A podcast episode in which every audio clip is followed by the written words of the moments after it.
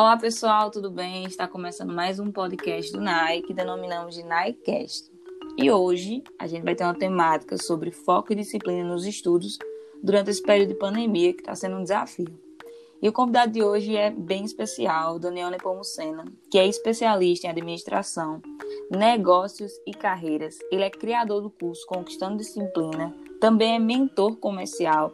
Ele tem formação acadêmica em administração na Universidade Federal da Paraíba e ele também é focado em desenvolver pessoas, gerando resultados financeiros e melhorias emocionais.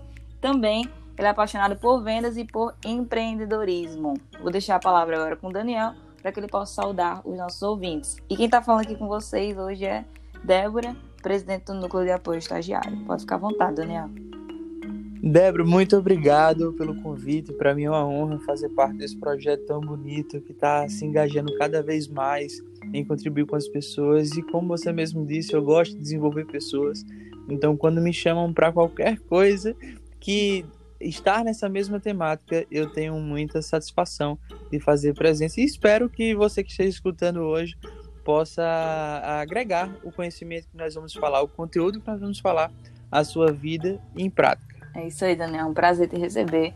Mas vamos para a pauta já iniciar. E a primeira pergunta que eu tenho, assim, para a gente começar a conversar, é justamente sobre a questão do estudo durante a pandemia, que é um desafio, aulas EAD e tudo mais. Então, uhum. como é que a gente faz para conseguir manter a disciplina durante esse período? A é, primeira coisa é entender que é difícil faz, manter do mesmo ritmo de antes. Por que é difícil manter no mesmo ritmo? Porque as situações são diferentes, existem outras ah, ah, variantes que não estavam no controle e agora é preciso se observar. Como, por exemplo, uma pessoa que estudava num lugar seguro, num lugar controlado, em que tinha toda a, as adversidades estavam nas suas mãos, em casa é, nós temos outras distrações, nós sabemos. Uhum. Não só as eletrônicas, como uma TV ou um sofá que você vai sentar para assistir essa TV, como também as próprias familiares, que muitas vezes uh, não vão ajudar a ter aquele momento de concentração. Então é interessante a gente entender primeiro isso, que está tudo bem. É um momento que todos estão vivendo e a gente precisa é, emocionalmente estar preparado para isso, não ficar se cobrando como se tivesse perdendo tempo, como se a, a, eu tivesse que ser muito produtivo de tal forma que a pandemia não iria interferir. Não, vai interferir e está tudo bem com isso. Isso a gente precisa ter essa não cobrança, ser gentil conosco. Só que existem estratégias que nós podemos lidar em casa para diminuir essas, essas distrações. Como, por exemplo, determinar um horário específico para estudo determina, fazer blocos de estudo, isso eu, inclusive eu recomendo muito para os meus alunos sempre. É, criar blocos de estudo de meia hora. Uhum. Eu, particularmente, gosto de estudar em, em, horários maiores, mas a maioria das pessoas é importante que crie blocos de meia hora de estudo, depois 10 minutos de descanso, depois mais meia hora de estudo, depois 10 minutos de descanso. E controle isso a partir dos seus aplicativos. Todo mundo hoje tem um celular você provavelmente está escutando esse podcast através de um celular. Então, use seu celular como uma secretária, como alguém que está lhe apoiando, colocando alarmes, colocando lembretes durante seu estudo. Inclusive, no período que você colocar para ser produtivo o seu estudo, coloque alarmes com uma pergunta. Eu, normalmente os alarmes têm essa opção de você colocar o título do alarme. E faça a pergunta: estou produzindo ou estou, ou estou me ocupando? Estou fazendo algo que não é produtivo. E lembrar que tudo que é produtivo é aquilo que lhe leva para o resultado que você quer, para a meta que você quer. Uau. Então, definir muito bem o que estudar, definir os horários para isso e usar as, os aplicativos e as plataformas que você tem para lhe lembrar deixar somente no campo das ideias e no campo da sua cabeça, no campo do seu cérebro, para que você se controle, é dar vazão para que você possa errar sem auxílio nenhum. Ah, muito boa essa dica do alarme. Eu faço essa questão de ciclo de estudo. Até teve uma dica que eu vi uma vez, que era de, por exemplo, você faz bloco de 50 e pausa de 10. Então, sempre uhum. que você se levantar para ir no banheiro, você pausa no cronômetro Isso. frente ao celular para depois você ver quanto tempo líquido de estudo você teve mesmo, né? Oito horas, cinco, seis. para saber se rendeu Exato. ou não. Mas essa questão do alarme é muito boa, porque não é todo dia que a gente tá é, com foco, com disciplina, principalmente no momento uhum. de pandemia, né? Você falou sobre a questão do emocional, que principalmente Exato. hoje não, porque a gente tá mais adaptado, né? Mas assim, no início, uhum. o emocional foi a área que mais afetou, assim, tanto na vida uhum. do estudante, do trabalhador, para entender que a gente tem que ficar dentro de casa e que tem aquele um medo de até você ir na janela respirar. Então, acho que uhum. foi mais um pânico causado e que afetou também quem estuda para concurso, quem está se preparando para o AB e Enem, enfim, a classe estudantil como um todo, né? Com certeza. E nesse, nesse quesito ainda sobre o estudo e disciplina, como é que a gente faz? Você falou sobre distrações, né? Às vezes a família da gente pode atrapalhar em vez de ajudar, mas foi também falado sobre ter um ambiente de estudo, mas como é que a gente faz para manter o foco e a concentração? assim, para que a gente permaneça ali diariamente é, produzindo. Uhum. É, entender que disciplina não é ser um robô. Tá? Uhum. Muitas pessoas podem confundir, porque durante a, a infância, adolescência, é, escutou talvez dos familiares, do pai, da avó, da mãe, que não era disciplinado, que começava as coisas e não terminava. Tá?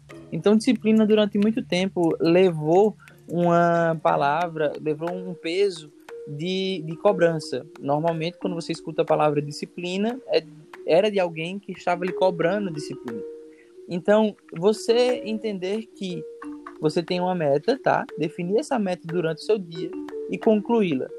Você é importante ter, ter esse padrão. Você falou de uma coisa muito importante que é estudo líquido e estudo bruto, né? Uhum. O quanto que você vai vai aprender de fato. Algumas pessoas, eu tive clientes já que estavam estudando cinco horas para uma prova específica numa residência de medicina e que esses cinco horas por dia para ele não era não era suficiente. Então ele começou a estudar 12 horas por dia, que foi a meta que nós colocamos para ele fazer. Então, de horas líquidas ali, de estudo de fato, de aprendizado, ele passava umas 10 horas. As duas outras horas, uh, vendo, vendo assuntos que estavam agregados no estudo mas que não iam é, trazer tanta substância para o conhecimento que ele estava precisando. Então, definir a meta, primeiro ponto. Defina a meta de quanto tempo você pode estudar hoje. Se você hoje estuda meia hora por dia, se é esse o ponto que você está, não se uhum. preocupe. Defina outra meta, aumente um pouco mais. Não adianta você de meia hora querer passar para cinco horas. Uhum. Esse meu, meu cliente, ele passou, não passou de cinco horas num dia, no outro dia foi para 12. Porque caso ele fizesse isso, ele no outro dia não conseguiria, não conseguiria estudar, porque ele não estava preparado, o corpo dele, a mente dele não estava preparado para isso. É como na academia, se eu pego num, num, num, especi, num, exercício, num exercício específico 10 quilos, eu não posso no outro dia querer aumentar para 100 quilos, eu não vou conseguir. É um processo. Então respeite o processo. Uhum. Se hoje você não está estudando, determine uma hora para estudar se hoje você estudou uma hora, determine uma hora e vinte, uma hora e meia para você estudar amanhã. E assim, consequentemente. Então, defina suas metas, cumpra suas metas e não queira estudar a matéria toda, o edital todo, o material todo em poucos dias, porque estudo não é uma corrida de 100 metros, é uma maratona, é um processo longo, onde você vai correndo 5 km, depois você corre 10, depois você corre 21, depois você corre 42. É verdade. Então, é um processo que você vai lentamente. Falar assim uma coisa interessante, né, sobre respeitar o processo, porque principalmente assim na nossa vida estudantil, como a gente compartilha com os amigos o que está acontecendo na, diariamente na rotina de estudo, às vezes a gente se compara né? Porque uhum. tal amigo estudou nove horas e você naquele dia não conseguiu render. Então a gente vai se comparando, mas eu lembro que uma, uma vez eu aprendi com uma amiga minha que por analogia, né, cada pipoca ela estoura no tempo certo. Então a gente não pode uhum. ficar comparando o meu processo com o do outro. É aprender a, a se respeitar, entender quem você é, estabelecer seu foco, sua meta e fazer o básico bem feito, né? Porque quando a gente faz o básico bem feito, a gente só vai aumentando a carga como na academia. Né? Você não pega uhum. 50 quilos já é da primeira vez. Você começa voltando uhum. de pouquinho em pouquinho, quando vê, você já está pegando 100. Né? É processo, né? essa, essa é a palavra que define bem. E falando, e falando essa questão de processo, né? A gente entende que o processo ele é, ele é subdividido. Né? Então, assim, como é que a gente cria essa rotina produtiva para conciliar? Aí vem a, o ponto-chave da pergunta, que é em EAD, online, né? as aulas remotas, com o trabalho ou estágio e afazeres domésticos. Ou seja, como é que a gente faz para administrar bem o tempo? Perfeito. Uh, existe a palavra que é uma palavra muito importante em que a gente já tem mudado um pouco a, o tema dela e o significado real dela, que é a palavra uhum. prioridade. Prioridade é uma palavra que nós hoje, hoje usamos a palavra prioridade no plural, né? Vamos falando, ah, nós temos várias prioridades. Não, prioridade, na verdade, é para ser só uma, né? Uhum. Só que como hoje em dia nós temos muitas informações, muitos afazeres, muitas conquistas no qual lutamos para fazê-las, uh, usamos essa, essa, palavra em plurais. Então, pegando um pouco, me apropriando um pouco da, do plural da palavra prioridade, nós temos que definir quais são as nossas prioridades do dia. Saber dizer não para aquilo que nos atrapalha. Normalmente, para quem estuda e trabalha, não é o trabalho ou o estudo que atrapalha esses dois afazeres. São outras coisas.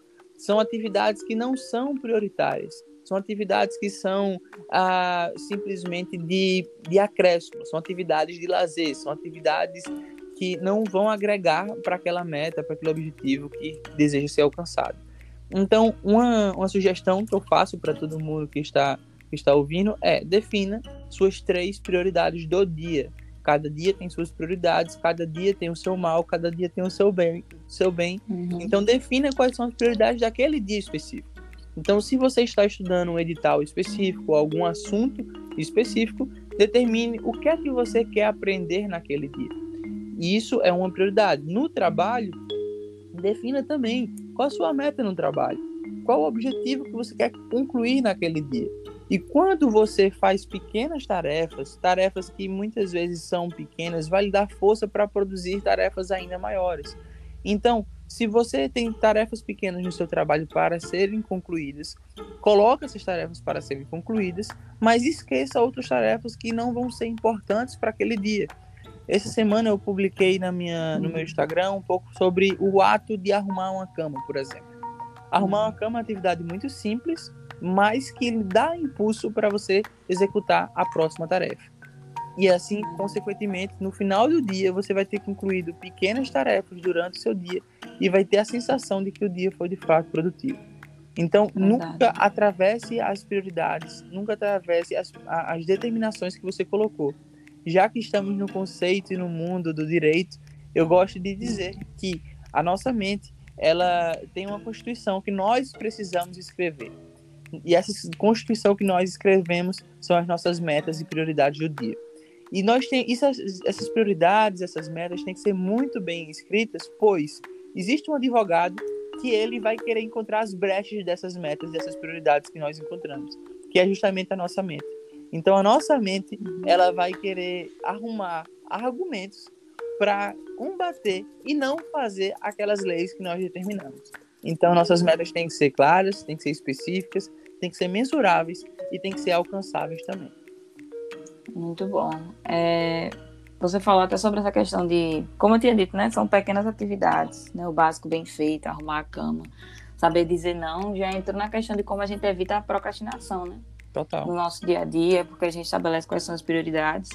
E é justamente isso. Às vezes a gente acha que não tem capacidade para realizar tais atividades e quando a gente começa de pouquinho em pouquinho, a gente vai confiando naquilo que a gente mesmo pode fazer. Eu lembro, acho que foi uma live sua que eu vi, ou foi algum de TV, que tratou sobre a questão de confiança.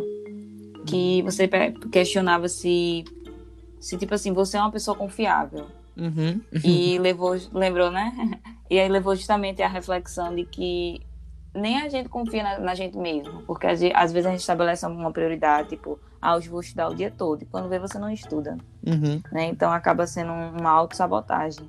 Então é justamente assim, quando a gente estabelece prioridades pequenas, que são metas atingíveis, né? Uhum. A gente consegue evitar a procrastinação. E já seguindo assim para o fechamento do nosso podcast, essa conversa é boa, se deixar a gente passa quase 40 é. minutos falando. Mas já que você falou até sobre a área do direito, que é o nosso público-alvo, principalmente estagiário já terminando o curso, qual seria, você que trabalha também com essa área é, profissional, qual seria o melhor período para a gente definir metas profissionais durante o curso de direito? Tá. É, metas específicas profissionais, acredito que todo mundo entra, que entra no direito é para ter um destaque, para fazer a diferença, porque se um profissional não busca fazer a diferença, ele não vai conseguir ter, ter realmente resultados, tá? Isso tem que ser muito claro. Não existe um período específico para você determinar suas metas, porque a primeira a meta de quem está no primeiro período é descobrir aquele curso, descobrir qual o momento e, e que, que matérias que você mais se interessa, qual o caminho dentro do direito, que são vários, que você mais se identifica. E é um processo de autoconhecimento. Então, identificar quais são os seus valores, identificar quais são os seus talentos, quais são suas paixões e linkar juntamente com o que o curso oferece. Então, independente se está no primeiro ou no último é, período, uhum. determine o que, que você quer conquistar com aquele período, ou o que, que você quer descobrir naquele período. Pode ser que você consiga, pode ser que você não consiga. Eu vou dar um exemplo muito claro do que eu faço. Quando eu pego um livro para ler, pronto, eu estou olhando para um livro agora que chama Maturidade, de Luciano Subirá. Eu olho para esse livro e aí eu pergunto: o que é que eu quero com esse livro? O título já é bem sugestivo, então ele traz maturidade. Então eu me, me pergunto, Daniel, o que é que você quer conquistar com esse livro? Eu quero ser mais maduro e quero descobrir como lidar com, com, em situações que eu não sou tão maduro. Eu quero descobrir como lidar com essas situações. Então eu vou começar a ler esse livro. No momento que eu encontro a resposta, eu posso me dar o direito de parar de ler esse livro. Porque naquele momento eu atingi essa minha meta. A não ser que eu coloque outra meta específica para esse livro. E assim eu vou continuar a leitura. Da mesma forma, tem que ser os períodos que período você está e o que, que você quer conquistar. Para quem está no primeiro ou no último, tem uma dica que eu dou muito importante. Se posicione. Todo aprendizado que você tem, se posicione. Hoje em dia nós temos as redes sociais. Então, mostre para as pessoas, agregue para as pessoas conhecimento. Não importa se você está no primeiro período. Você pode aprender, você aprende coisas no primeiro período que muitas pessoas não conhecem, não sabem. Isso vai ajudar com que a sua carreira tem um impacto muito maior. Eu já fiz mentoria com várias pessoas que estavam ainda no curso de arquitetura, de direito, de medicina, e essas pessoas, após acabar o curso, após ter a licenciatura, o bacharelado, enfim, o título que for o caso, já conseguiram clientes pela autoridade que tinham construído durante todo o período do, do curso. Então, agreguem valor às pessoas. Não tenham esse conhecimento só para você. Trabalhem as áreas emocionais e as áreas é, profissionais que vocês precisam para agregar no mundo, pois hoje o mundo dos profissionais é de quem agrega mais. Quem agrega mais, quem contribui mais, acaba criando mais destaque e, consequentemente, tendo uma vida profissional mais próspera. Ah, acho que a palavra-chave é justamente isso: posicionamento. Seja qual for a esfera da sociedade, a gente tem que se posicionar para que. É até uma frase que um amigo meu sempre fala, né? Quem não é visto não é lembrado. Uhum. Principalmente no ramo do direito, que tá, é um mercado saturado, então você tem que se destacar. Uhum. Então, quanto antes você construir a sua imagem, melhor. É como você bem falou, é do P1 ao P10. Não espere terminar o curso ou chegar no final para você começar a construir a sua imagem, né? Uhum. Quanto antes, melhor. Perfeito. Posicionamento, essa é a palavra-chave. E, Daniel, agora eu vou deixar com você, bem à vontade, para que você possa fazer as considerações finais, sabe? Incentivar o pessoal para que eles cada vez mais potencializem a área, é, a vida estudantil deles e também dicas de livros que eles possam ler para ajudar a focar, ajudar a ter mais disciplina. Enfim, fica com você, as considerações Legal. finais. Primeiro, eu agradeço demais e eu quero falar especificamente uhum. para você que está ouvindo é, se você chegou até aqui, se você está, enfim, não sei quanto tempo nós estamos falando, em torno de uns 20 minutos. Se você chegou aqui até aqui, então quer, quer dizer que você de fato quer desenvolver a sua vida, sua vida profissional, você está buscando. Então, parabéns por isso. É o primeiro ponto que eu, que eu quero falar. Segundo ponto, que você vai muitas vezes entrar, como Débora já falou, em comparações com outras pessoas. Você pode dizer que fulano e cicrano tem mais privilégios do que você, não se atenha a esse tipo de pensamento. Você hoje tem capacidade para escutar conhecimento, para aplicar conhecimento e desenvolver conhecimento. Então, use tudo isso para fazer justiça ou o caminho que você trilhou na, no direito que você está buscando. É, livros que eu posso indicar, eu estou olhando para alguns aqui que estão em frente à minha prateleira de livros. Tem alguns aqui que eu acho bem interessante. Que eu, um que eu citei, que é o Arrume Sua Cama, do, uhum. do Almirante McRiven. É um livro muito bom para a disciplina que fala sobre a, a, a forma essencial de fazer atividades pequenas que nos fazem a desenvolver cada vez mais. Existe um livro muito importante também que, é, enfim, me impactou muito. Ele é um pouco mais denso, mas é, vamos dizer, a leitura não é tão fácil assim, que é o Poder Sem Limites, que fala muito sobre a nossa mente como a nossa mente tem capacidade de lidar com as diversidades. E então esses dois livros eu poderia indicar diante dos contextos que nós conversamos hoje. E eu posso indicar também a, o Instagram, quem quiser me seguir lá no arroba Daniel Nepomuceno L. Uh, lá eu coloco dicas para profissionais atingirem seus resultados uh, profissionais e contribuir mais com a sociedade. Então eu fico muito feliz, Débora, pelo convite que vocês uhum. possam cada vez mais crescer e ajudar outras pessoas a desenvolver as suas carreiras e a sua vida profissional também. Eu que agradeço, Daniel. Eu conheço um pouco da sua história e é, eu sigo o Daniel, acompanho e ele é um exemplo de profissional, de liderança e de Obrigado. potencializar a vida das pessoas, né, para que de fato possam exercer o propósito do qual Deus as, Deus as colocou aqui na Terra. E você que está acompanhando esse podcast do NAI, certo? Acompanhe o Instagram do Daniel Pomucena, acompanhe o Instagram da gente, o NAI, arroba, arroba NAIOBPB, e fique por dentro das nossas plataformas, dos nossos é, canais via podcast, no LinkedIn, no Twitter. E não percam a Semana do Estagiário, que a gente vai estar disponibilizando dicas de estudo e tudo mais. E é isso, eu agradeço a você que chegou até aqui, nos acompanhe e fique por dentro e eu vejo você na próxima.